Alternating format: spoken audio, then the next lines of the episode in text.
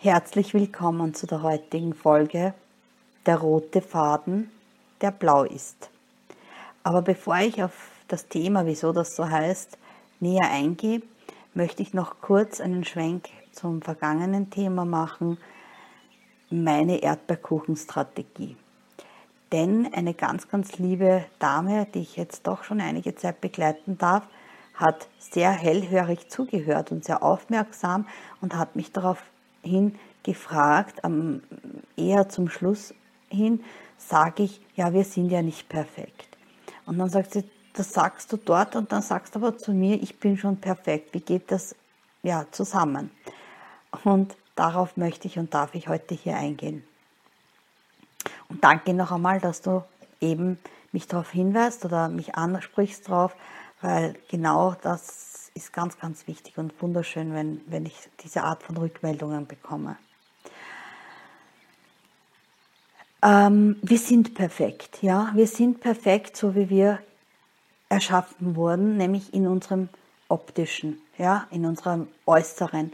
Auch wenn wir der angeblichen Norm entsprechend nicht perfekt sind. Und da bin ich rein theoretisch, praktisch ein Idealbeispiel dafür. Ja. Ich sprich komplett gegen die, in allem falle ich aus der Reihe ja, von diesen Dingen. Aber gut, das sind, die, das sind die Dinge, die andere vorgeben. Aber die Schöpfung, die, mein göttlicher Plan, hat mich so erschaffen und ich wollte so erschaffen werden sozusagen auf meinem Seelenplan. Ähm, somit bin ich perfekt gelungen. Dazu kommt auch dazu meine Eigen, meine ganz persönlichen Eigenschaften, die ich mitgebracht habe und die ich habe, die sind auch grundsätzlich perfekt, weil sie ja zu mir gehören, zum Jetzt. Und wann sind, wo, was habe ich gemeint mit dem, wir sind nicht perfekt?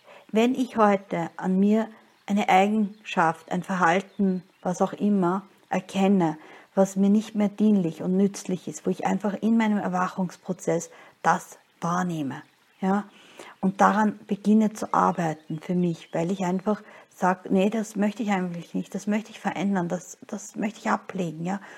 Diesen freien Willen haben wir, haben wir ja.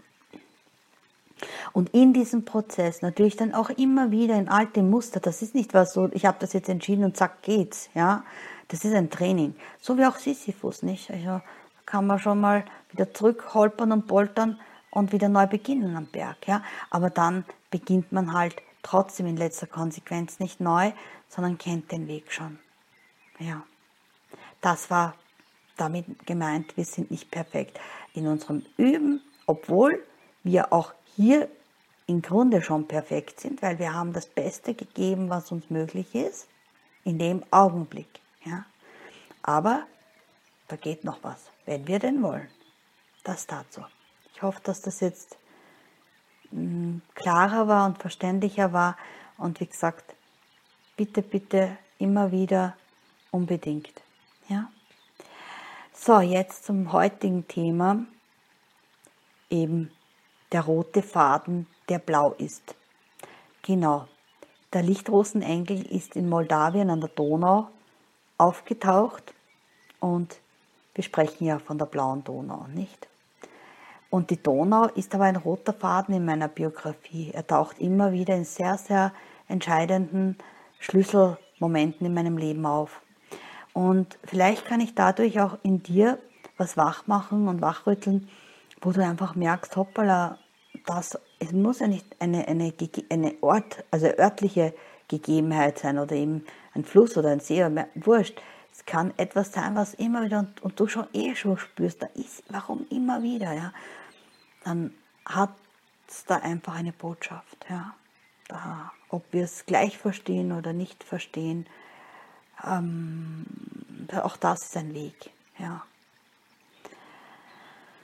ja, und das ist heute das Thema, wobei ich aber vorher noch kurz auf das eingehen möchte.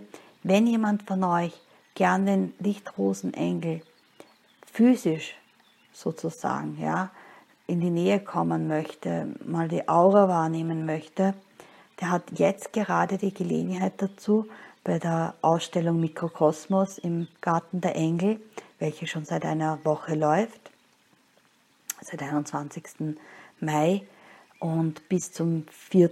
Juli läuft, ähm, hat er die Gelegenheit, ihn dort ja, wahrzunehmen, zu erleben. Ähm, weil der Lichtrosenengel dieses Jahr wirklich ein, ein großes Geschenk bekommen hat, dass er auch über den Weg noch quasi mehr Menschen zugänglich ist und öffentlich zugänglich ist. Ja. Und der Lichtrosenengel hat einen Herzensraum. Und der Herzensraum ist dafür da, dass man seine Wünsche, Wünsche und Bitten, was man so am Herzen eben hat, ähm, dort reinlegen darf und reinlegen kann und ihn einfach dem Lichtrosenengel gibt, der diese Energie nimmt und transformiert und dann auch über das Herz, das es in der Hand hält und den Flammen dem Himmel übergibt und vom Himmel auch wieder die Energien runterholt zu uns.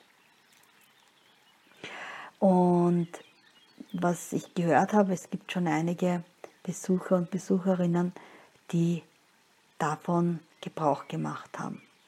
Finde ich auch wunderschön und schauen wir mal, ob da irgendwann einmal eine Rückmeldung kommt, dass jemand sagt, ja, ich habe den abgegeben und dann ist was passiert.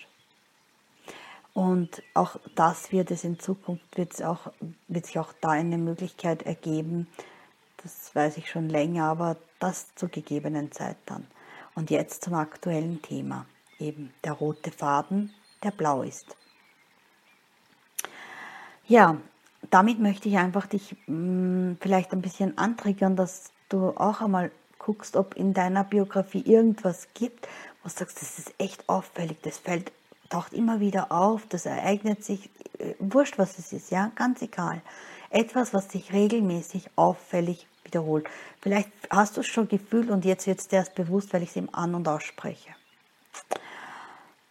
Und die Donau ist eben bei mir in meiner Biografie genauso eine Schlüsselrolle. Äh, für mich hat immer die Donau die Symbolik gehabt, ähm, eben dieses Verbindende. Ich bin in Österreich, in Linz geboren, an der Donau und als erste meiner Familie. Und ja, und sie mündet im Schwarzen Meer und somit verbindet sich über das Schwarze Meer, ist ja dann wieder der Bosporus, sozusagen der Eintritt nach, in die Türkei und somit ist hier eine Verbindung zu meinen Wurzeln.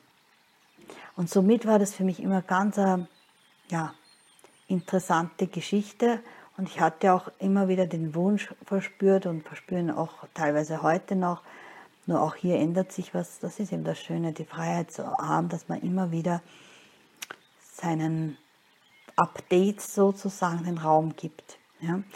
Dass ich mir vorgestellt habe, ja, wenn ich eines Tages über die Regenbogenbrücke gehe, dass meine Kleidung in Asche transformiert wird und dann der Donau übergeben wird und somit als Energie wieder zu, zurück zu meinen Wurzeln gelangt. Ähm, wie gesagt, ich bin eben in Linz geboren und das ist eine von den 72 Städten, die an der Donau liegen. Und, und Österreich halt eines von den zehn Ländern, die an der Donau sind oder die die Donau verbindet. So wie die Donau eben Geschichten auf meiner Seelenlandschaft, in meiner Biografie verbindet. Als ich dann mit acht Jahren habe blinden sollen oder wollen, da kann man jetzt extra philosophieren, war mein letzter Blick auch die Donau. Ja. Und dann später, als ich zwölf war, als mein Vater über die Regenbogenbrücke hat gehen sollen, weil seine Zeit gekommen ist, war die Donau der Grund. Denn er hatte einen ähm, Arbeitsunfall und ist, also das ist diese irdische Erklärung und ist eben ja, ertrunken. Und ich habe dann in Wien ist eine der vier Hauptstädte, die der, an der Donau liegen. Äh, meine, ja, sehr einen großen Teil meiner Jugend verbracht. Gibt es ja auch eine Folge dazu, nicht? Ähm, und somit auch hier, weil es hat mich sehr geprägt, Wien, sehr, sehr geprägt und, und die Menschen dort und die Zeit überhaupt auch in dem, im, im Internat. Dann bin ich wieder zurückgekommen in die Stadt Linz und interessanterweise, also ich habe mich dann beruflich quasi wieder versetzen lassen. Und in Linz bin ich dann sozusagen erkrankt, ja, und meine, mein Seelenplan hat halt immer mehr justiert, wo ich hingehöre, und da wurde auch diese schwere Diagnose erstellt damals und eben auch die Nahtoderfahrung, zu dem es übrigens natürlich eine komplette eigene Aufnahme gibt. Darum führe ich Sie jetzt an dieser Stelle diese ganzen Sachen nicht auf. Wenn du das ähm, näher möchtest, weil es sind und an dieser Stelle herzlich willkommen an jede von euch und jeden von euch, der jetzt seit der Veröffentlichung am 20. Mai bei Thanatos TV von diesem Interview den Weg auf meinen Kanal gefunden hat. Ich heiße dich herzlich willkommen und ich freue mich sehr, sehr drüber und sage Danke an dieser Stelle. Ja. Und darum möchte ich das gar nicht ausführen, weil man muss ja nicht alles zehnmal hören, wenn man es nicht will. Und wenn man es will, kann man es eben dort gerne tun. Ja, und dann war diese Geschichte noch und die nächste Geschichte ist, ich habe dann äh, auch später jetzt, also das war dann 2014, Moment, bis ich 2000, da gibt es ja noch 2010 dazwischen, mm, sollte ich am Campingplatz landen an der Donau. Und das ist mein Heilplatz geworden inzwischen. Und zwar, da möchte ich ein bisschen näher drauf eingehen, weil das doch sehr auch spannend ist. Ich hatte wieder mal so ein, eine Phase, wo ich nachgeschaut habe, ach, kriege ich nicht irgendwo ein Haus zu mieten oder ich möchte da weg aus der Wohnung, ich halte das nicht mehr aus, es tut mir nicht gut und so. Und habe halt im Internet recherchiert und, äh, und habe ein Inserat gefunden, dass jemand am Campingplatz Aschach an der Donau einen Wohnwagen verkauft. Und kurze Zeit davor waren die Eltern von meinem Partner dort und waren schwerst begeistert, weil das sind alles äh, Camper, ist eine Camperfamilie, ist ja auch Deutschland. Ich meine, Deutsch, Deutschland ist ja auch eine doch sehr stark in Camper-Themen vertretene, vertretener Staat. Und ähm, ja, und dann Donau, ne? Deutschland, das ist mir jetzt logisch, das ist ja der Ursprung. da komme ich dann noch näher dazu. Auf alle Fälle, mm, die waren so begeistert, dass der so schön ist und so toll ist. Na gut. Und dann habe ich gesagt, weißt du was, schauen wir einfach hin, wir müssen eh nichts kaufen, schauen wir es einfach an. Ja, und das war so. Und mein Partner hat das Bild schon gesehen und hat gesagt, vergiss es, also das Geld sicher nicht, also das ist einfach ein klumpert, ja. Und wir sind trotzdem hingefahren und es war, ich weiß es nicht mehr, März oder April. Nein, es war April, ganz sicher, weil März haben es noch gar nicht offen. Es war im April und äh, es war halt schon spät am Abend, da ist ja auch nicht mehr, mehr so, also vom, vom Tageslicht her. Wir haben uns das trotzdem angeschaut, ja, war eh schon entschieden. Dann habe ich halt gesagt, weißt du was, wenn wir schon da sind, lass uns einmal in die Gaststätte gehen und sozusagen die Wirtsleute einmal begegnen und spüren, weil mir ist das immer so wichtig, wie fühlt sich was an, ja. Und wir kommen da rein und da sitzt da, also beim Stammtisch halt ein paar Gäste, die ich auch sehr, sehr, sehr gut kennen darf. Manche von ihnen sind noch da, manche von ihnen waren da, manche von ihnen sind ja, weggezogen aus verschiedenen äh, Lebensbedingungen. Ja, es ist so. Das ist eben genau das Leben. Und wir kommen da rein und, und der Senior, heute Senior-Chef, redet uns halt an, was wir denn wollen und bla bla bla und reden wir so und dann sagen wir, ja, wir haben einen Campingwagen und würden uns für einen Platz interessieren und wollen uns halt einmal erkundigen. Und dann sagt er, schade, dass ihr schon einen habt, weil ich hätte einen sehr günstigen zum Abgeben. Okay, und dann sage ich, ähm, schaue ich meinen Partner so und sage, lass uns einfach anschauen. Ich meine, wir müssen ja nichts nehmen. Ja.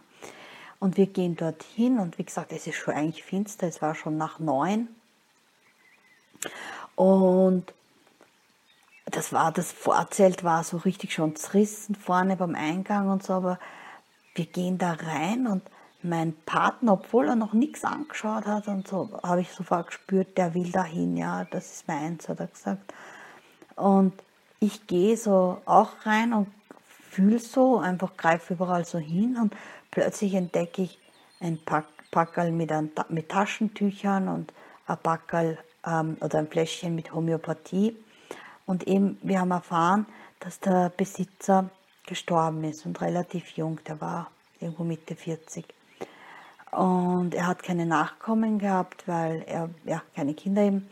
Und kurze Zeit vorher ist seine Mutter gegangen und der war eben noch, da waren noch Rechnungen offen und somit hat der, die, praktisch der Campingplatz diesen Wohnwagen zur Verfügung gestellt, um daraus wieder ein bisschen noch die Schulden auslösen zu können.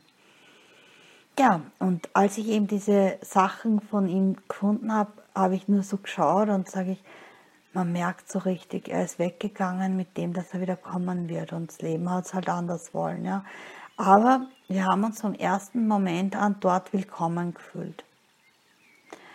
Und dann haben wir uns den eben genommen und seither, seit zehn, also elf Jahre werden es jetzt, dieses Jahr ist auf alle Fälle noch Saison dort, also was, was ich wahrnehmen werde und dort sein werde, äh, hat den Grund gehabt, es ist mir dann ziemlich bald bewusst geworden, weil unser Platz ist auch direkt wirklich an der Donau, es ist nur der Radweg dazwischen, weil die Donau für mich immer, ja, ganz schlimm auch gleichzeitig war, weil er ja meinen liebsten Vater genommen hat, sozusagen, nicht? Also ich habe jemanden und sei es den Fluss, ich brauchte, brauch, hat irgendwas gebraucht, um es schuldig zu sprechen, ja? Die Donau ist schuld daran, dass mein Vater gestorben ist. Natürlich als Kind mit zwölf Jahren kannst du das noch nicht so alles so genau reflektieren. Auch wenn ich gewusst habe, der Papa ist auf einer anderen Insel und und und. Wie gesagt, das kann man, hört man eh alles auf der anderen Aufnahme. Aber es war trotzdem die Donau die Schuldige. Und irgendwann habe ich natürlich erkannt, nein, das ist die Donau ist nur stellvertretend. Der, die Vergänglichkeit, der Tod zeigt sich einfach in der Donau ja, in diesem Fall. Und glaub mir, es war ganz spannend, als junges Mädchen hatte ich in, der, in Wien, als ich im Internat war, die Gelegenheit, und eine der Aus, das war wirklich eine auserwählte Geschichte, äh, Wasserski auf der Donau fahren zu dürfen. Das haben wir quasi geschenkt bekommen von einem Club und da durften halt wirklich nur ganz Ausgewählte mit und da hatte ich auch dieses Geschenk und diese Ehre. Ich quietsch vergnügt, jugendlich, 14 Jahre oder 15 Jahre, gerade so in dem Alter, wo alles coole cool wird. und wir in die Neoprenanzüge und alles und äh, die ersten sind schon gedüst, unsere wirklich Jungs, die voll cool waren und sportlich waren und so. Und dann bin ich dran. Und ich natürlich, boah, ich muss ja Bombe sein, klar. Und, und, und den Jungs imponieren und so, na, geht gar nicht anders stelle mich auf die Ski, werde angehängt, habe das Trapez in der Hand und das Motorboot fängt an zu ziehen und äh, ich komme mit dem Wasser in Berührung, wirklich mit dem Wasser in Berührung und fange an zu schreien, zu weinen, lass los, kenne mich überhaupt nicht aus, was mit mir gerade passiert und schluchzt nur, die Donau hat mir meinen Vater genommen. Ja? Also da ist etwas in mir angetriggert worden, ein, ein, ein tief sitzender, riesiger, frischer Schmerz, der mir aber nicht so bewusst war, ja? bis zu dem Augenblick, wo die Donau mich berührt hat oder ich die Donau berührt habe. Und ab dem Moment war sie mir Feindin. Sie hat mir das Liebste genommen. Und ja, und darum sollte ich dorthin kommen, weil in diesen elf Jahren habe ich die Donau lieben gelernt. Wirklich lieben gelernt. Und so, so viele wunder, wunderschöne Dinge an der Donau erlebt und vor allem durch die Natur, was dort ist und vorherrscht, weil das ist ja alles auch ähm, Auengebiet und so.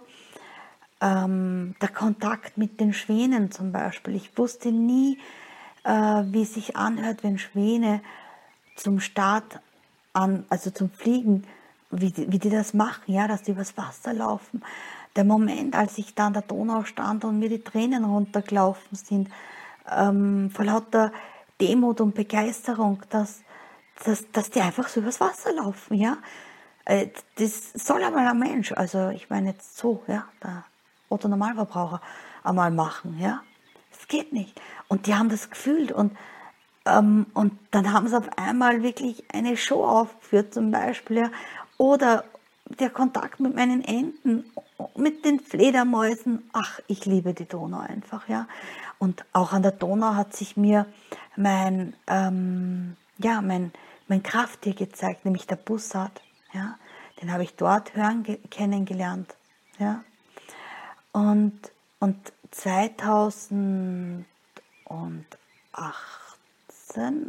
war das, ziemlich sicher, ja 18, äh, bin ich erstmals freiwillig in die Donau gegangen, aber also sozusagen badend, aber muss man aber dazu sagen, da versinkst im Sumpf, ja, weil die Donau schon so verschlammt und verschlagt ist durch die Schifffahrt, ja. Überall, wenn es in, in Passau und so weiter äh, Hochwasser gibt, steht bei uns, stehen die Fische senkrecht im Wasser, weil nichts mehr da ist, weil alles abgelassen wird durch die Schleusen. Ja, der Mensch. Auf alle Fälle hatte ich zwei äh, Jungs an meiner Seite, die mich motiviert haben. Der eine eben mein Partner und der andere von meiner Nichte, der Mann, äh, wo ich einfach gemerkt habe, es kann nichts passieren. Ich kann jetzt vertrauen und kann mich dem hingeben und einmal fühlen, wie sich jetzt anfühlt. Ja. Ähm, ich gehe nicht gern rein, weil ich, weil ich dieses gatschige Gefühl nicht so mag. Ja, und wenn ich bis zu die halben Wadeln bis Knie versinkt, das finde ich eher unangenehm. Aber zumindest habe ich keine Panik mehr, überhaupt nicht. Es ist im Gegenteil, ich habe es sogar angenehm empfinden können, spannend empfinden können, auch das Wasser zu berühren. Ja. Und es gibt noch eine Geschichte zum Beispiel, die mir jetzt gerade, während ich von den Schwänen erzählt habe, auch so reingekommen ist, auf die ich überhaupt noch nicht mehr gedacht habe, als meine Mama im Endspurt war und in der Endphase war und ich vom Altersheim angerufen worden bin und äh, sie meine Mutter ins Krankenhaus überstellen wollten, weil eben die Infusionen nicht mehr durchgehen und so weiter, war ich gerade an der Donau spazieren oder wir mit unserem kleinen Hund und kommt dieser Anruf und ich habe gewusst, habe ich mit dem Arzt geredet und habe auch zum Arzt gleich gesagt, so ich, ich meine, was soll das? Sie wissen ganz genau, das hilft nichts, es ist nichts mehr zu tun, außer die Palliativmaßnahmen einleiten. Und da bin ich an der Donau gegangen, als ich diese Entscheidung ich treffen musste, weil der Arzt sich auch davor gedrückt hat. Ja. Er wollte meine Mutter tatsächlich in diesem Zustand noch ins Krankenhaus für nichts überstellen. Ja. Und das wollte ich nicht. Ich wollte es meiner Mutter nicht mehr antun, weil es klar war. Und ich habe zu meinem Partner gesagt, schau auf die Uhr, ich sag dir, Mama wird am Freitag gehen. Und so war es auch. Weil es waren noch ein paar Sachen zu erledigen. Ähm, die Wohnungsübergabe von ihrer Wohnung, wo sie bis vor einem Monat dann noch drin gewohnt hat. Also sie war einen ganzen, gesamten einen Monat im Altersheim. Und da bin ich eben gerade an der Donau gegangen. Und der Schmerz, der natürlich fühlbar war. Natürlich kein Mensch sagt, juhu, die Mama geht. Ja, habe ich geweint, ja. Ich habe geschluchzt, ich habe auch vor mich laut hingewimmert sozusagen. Ich habe meinem Schmerz in dem Moment Raum gegeben, ja, in dieser wunderschönen Natur und ich habe es der Natur gegeben. Ich habe sie ja der Transformation freigegeben und gleichzeitig bin ich an dem Fluss du siehst, du fühlst, es berührt mich heute noch, entlang gegangen, welcher eben bis dato für mich ja auch der Feind oder die Feindin war, weil es meinen Vater mitgenommen hat. Ja? Was so gar nicht stimmt. Es ist nur ein Grund gewesen. Und einfach diese Parallele, ja.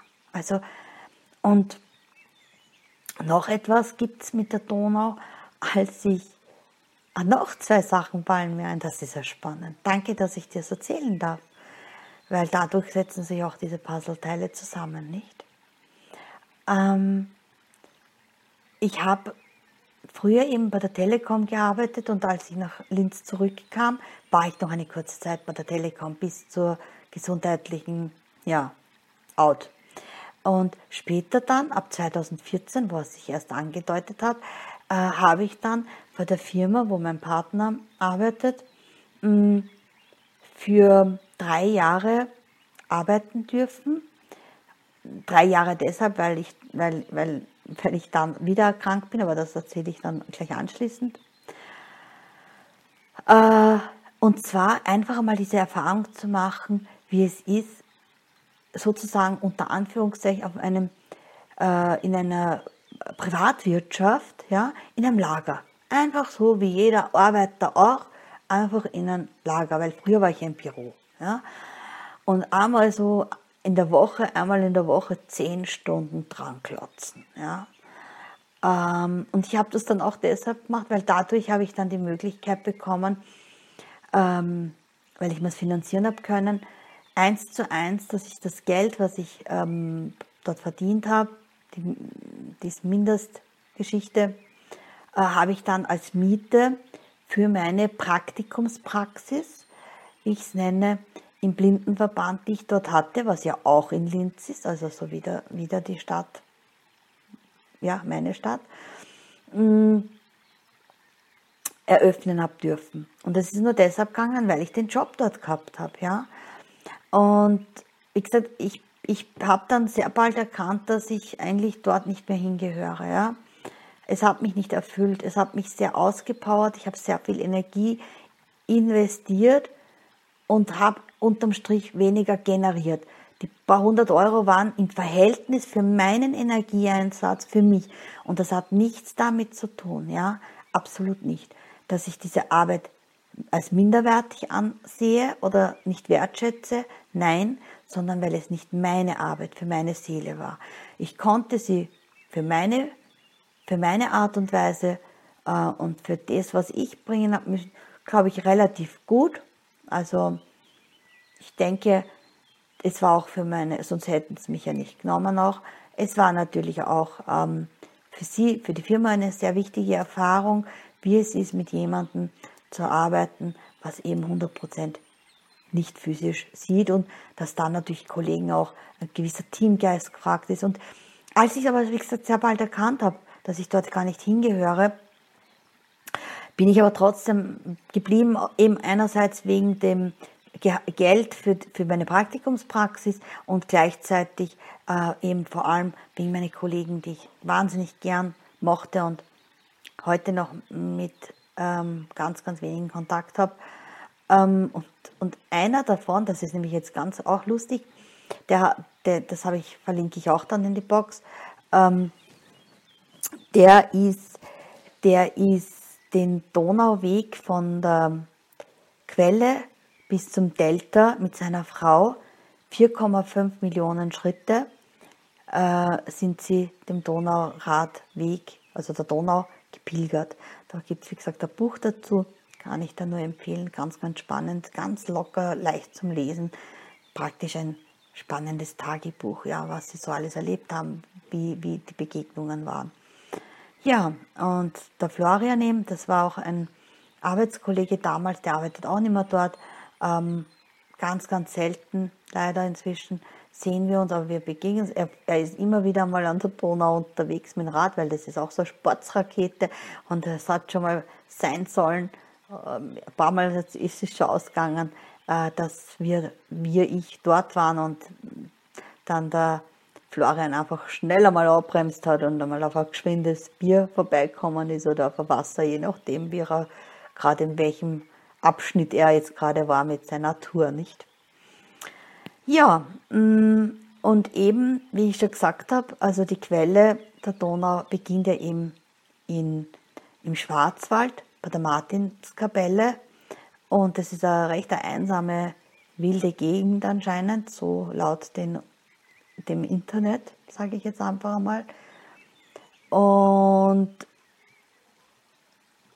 äh, die Präge, das, der Fluss eben, äh, Fluss, die Quelle ist, heißt eben auch Brücke und dann die Brigach, wo sie mündet, in, der, in Donau-Eschingen. Da finden sich die zwei sozusagen, ja. Und äh, Brigach bedeutet, kommt aus dem Keltischen und bedeutet heller, lauter Fluss. Und die zwei tun sich zusammen und das ergibt dann die Donau, was wiederum tiefes Wasser und zwei Wässer bedeutet. Wie gesagt, laut Internet, ja. Und gehe ich einfach einmal davon aus, dass das stimmt. Und ja, und seit 15 Jahren bin ich eben mit Deutschland äh, in Verbindung und nur dadurch bin ich auch mit Deutschland wirklich so intensiv in Verbindung gekommen, weil früher war Deutschland für mich kein Ort, also kein Land zum Bereisen, weil da reden sie alle Deutsch und die Küche ist ja auch unwesentlich. Ja, ich weiß, nein, die Österreicher würden jetzt rebellieren. Ich, ich höre schon, wo sie mit die Finger auf den Tisch klopfen und sagen, das ist ein Blödsinn, die Deutschen können nicht kochen. Ja, ja, ja. Alles auch, auch hier Vorurteile, weil es gibt sehr wohl auch eine sehr spannende deutsche Küche. Gibt es, ja, aber bitte Gott, mit der österreichischen, ehrlich jetzt, können es nicht mithalten. Und ich habe ja noch das Glück, die türkische dabei zu haben. Also ich habe eine super Multikulti-Küche und vor allem ich liebe alles, was gut ist. Egal, ob es von Afrika ist oder Australien ist, ganz wurscht. Ah ja, Australien, genau. Austria. Mhm. Da, da habe ich auch immer als Kind die Verwechslungen korrigieren dürfen. Weil die Leute immer glaubt haben, ich lebe dort, wo die Kängurus zu Hause sind. Nein ich lebe eben in Österreich. Also, das ist dann das zweite Land, wo die Donau vorbeifließt. Und dann geht es weiter äh, in die Slowakei und danach führt der Weg über Ungarn, Kroatien, Serbien, Rumänien, Bulgarien, Moldawien und die Ukraine. Die Donau verbindet eben diese zehn Länder und die 72 Städte, wovon vier davon Hauptstädte sind. Wien, Budapest, Bratislava und Belgrad. Ähm, ja, dann, was gibt es noch zu tun? Das ist 2857 Kilometer ist sie lang. Das kann ich auch schon mal sagen. Und wie gesagt, und in Rumänien weil sie streift manche Gebiete einfach nur und ähm, ist nur grenzberührend sozusagen. Aber in Rumänien mündet sie dann eben ins Schwarze Meer und zwar in Sulina. Das ist ein Mittelarm von dem, von, vom Donaudelta und dort gibt es auch ein Biosphärenreservat, was äh, UNESCO-Welterbe ist. Also ich sage dir ehrlich, ich danke dir, dass, äh, dass ich mich ein bisschen, bisschen heute, ich bin erst heute dazu gekommen, weil ich sonst keine Zeit gehabt habe, ehrlich, mich damit zu beschäftigen. Und als ich angefangen habe, also ich weiß, da wird es noch einiges geben und da, da sind wir jetzt wieder dort. Ich darf durch diese Aufnahme, die sich auch zufällig ergeben hat, weil ich plane, wie gesagt, nichts, ja, ist mir auch bewusst geworden, dass ja die vorangegangene eben da Engel am Bosporus erschienen ist und eben der Bosporus wieder die Eintrittspforte in die Türkei ist vom Schwarzen Meer für mich. Ja, ja danke, dass du mich ein Stück begleitet hast, auch hier auf diesem Weg. Und ich hoffe und wünsche mir, dass du vielleicht dir das eine oder andere ein bisschen mitnehmen konntest und kannst und vielleicht hast du ja auch so einen roten Faden in deinem Leben, der immer wieder sich zeigt. Würde mich freuen, du weißt, ich bin immer bemüht, die Kommentare so gut ich kann, so schnell ich kann zu beantworten. Und ja, und sonst über einen Daumen hoch oder über ein Abo freue ich mich natürlich auch immer. Alles Liebe in diesem Sinne und hab's einfach fein und bis ganz bald. Ciao, Baba.